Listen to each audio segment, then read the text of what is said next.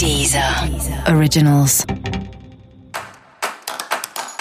Olá, esse é o Céu da Semana com Titi Vidal, um podcast original da Deezer. E esse é o um episódio especial para os signos de touro. Eu vou falar agora como vai ser a semana de 13 a 19 de outubro para os taurinos e taurinas. Apesar da ansiedade, do estresse ainda estarem aí presente, essa semana você encontra alguns momentos de um pouco mais de calma e momentos nos quais você vai saber melhor o que fazer com tanta ansiedade, pelo menos, né? É uma semana que pede mais introspecção, mais reflexão sobre a própria vida. E eu diria que até momentos de silêncio. Por mais que seja uma semana que também fala dessas relações e de encontros, eu vou falar sobre isso também. É uma semana que pede momentos de solidão, de isolamento mesmo. Você saber ficar na sua, quietinha aí no seu canto, é, lendo, pensando, meditando, refletindo sobre a vida, não fazendo nada ou fazendo qualquer coisa.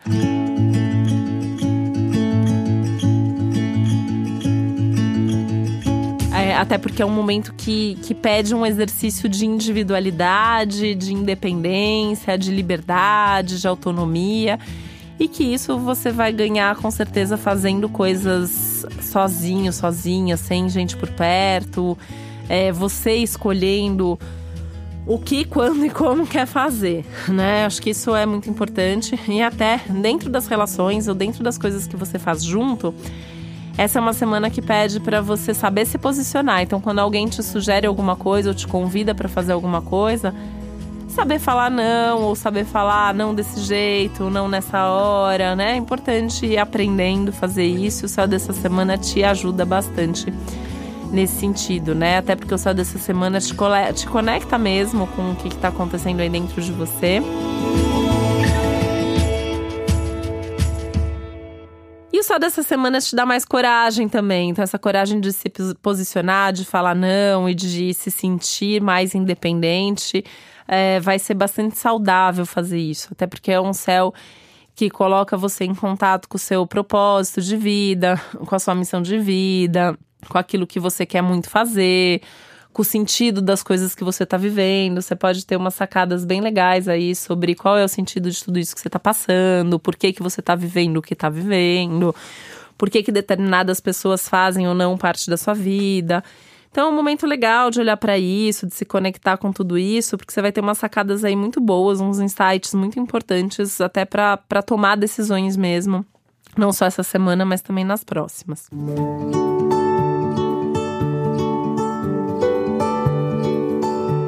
Pode surgir um novo trabalho ou um novo projeto profissional. De qualquer forma, tem uma movimentação que é legal, que é positiva no seu ambiente de trabalho. É alguma coisa aí acontecendo que te ajuda. É uma novidade esperada ou inesperada, mas que te dá um gás, que te dá um ânimo, que, que te dá mais energia.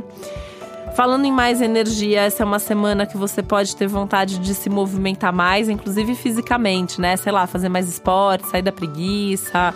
É, e fazer coisa a pé ao invés de, de carro, de, né? Você tem, tem essa vontade de se movimentar, de movimentar o corpo, de movimentar a mente, de fazer coisas novas. E aí essa é uma semana maravilhosa para você incluir coisas novas na sua rotina, né? Então é, experimenta, faz alguma coisa, sai da rotina, nem que seja uma, uma pequena coisa, faz um caminho diferente, sei lá. E é legal estar tá aberto também para novidades na sua vida amorosa, que promete algum tipo de novidade, alguma coisa diferente também, desde você conhecer alguém até você se surpreender é, com a pessoa com quem você já tá. Mas é bacana esse, esse exercício, esse movimento de fazer alguma coisa diferente ou planejar alguma coisa nova juntos. E para você saber mais sobre o céu da semana, é importante você também ouvir o episódio geral para todos os signos e o episódio para o seu ascendente.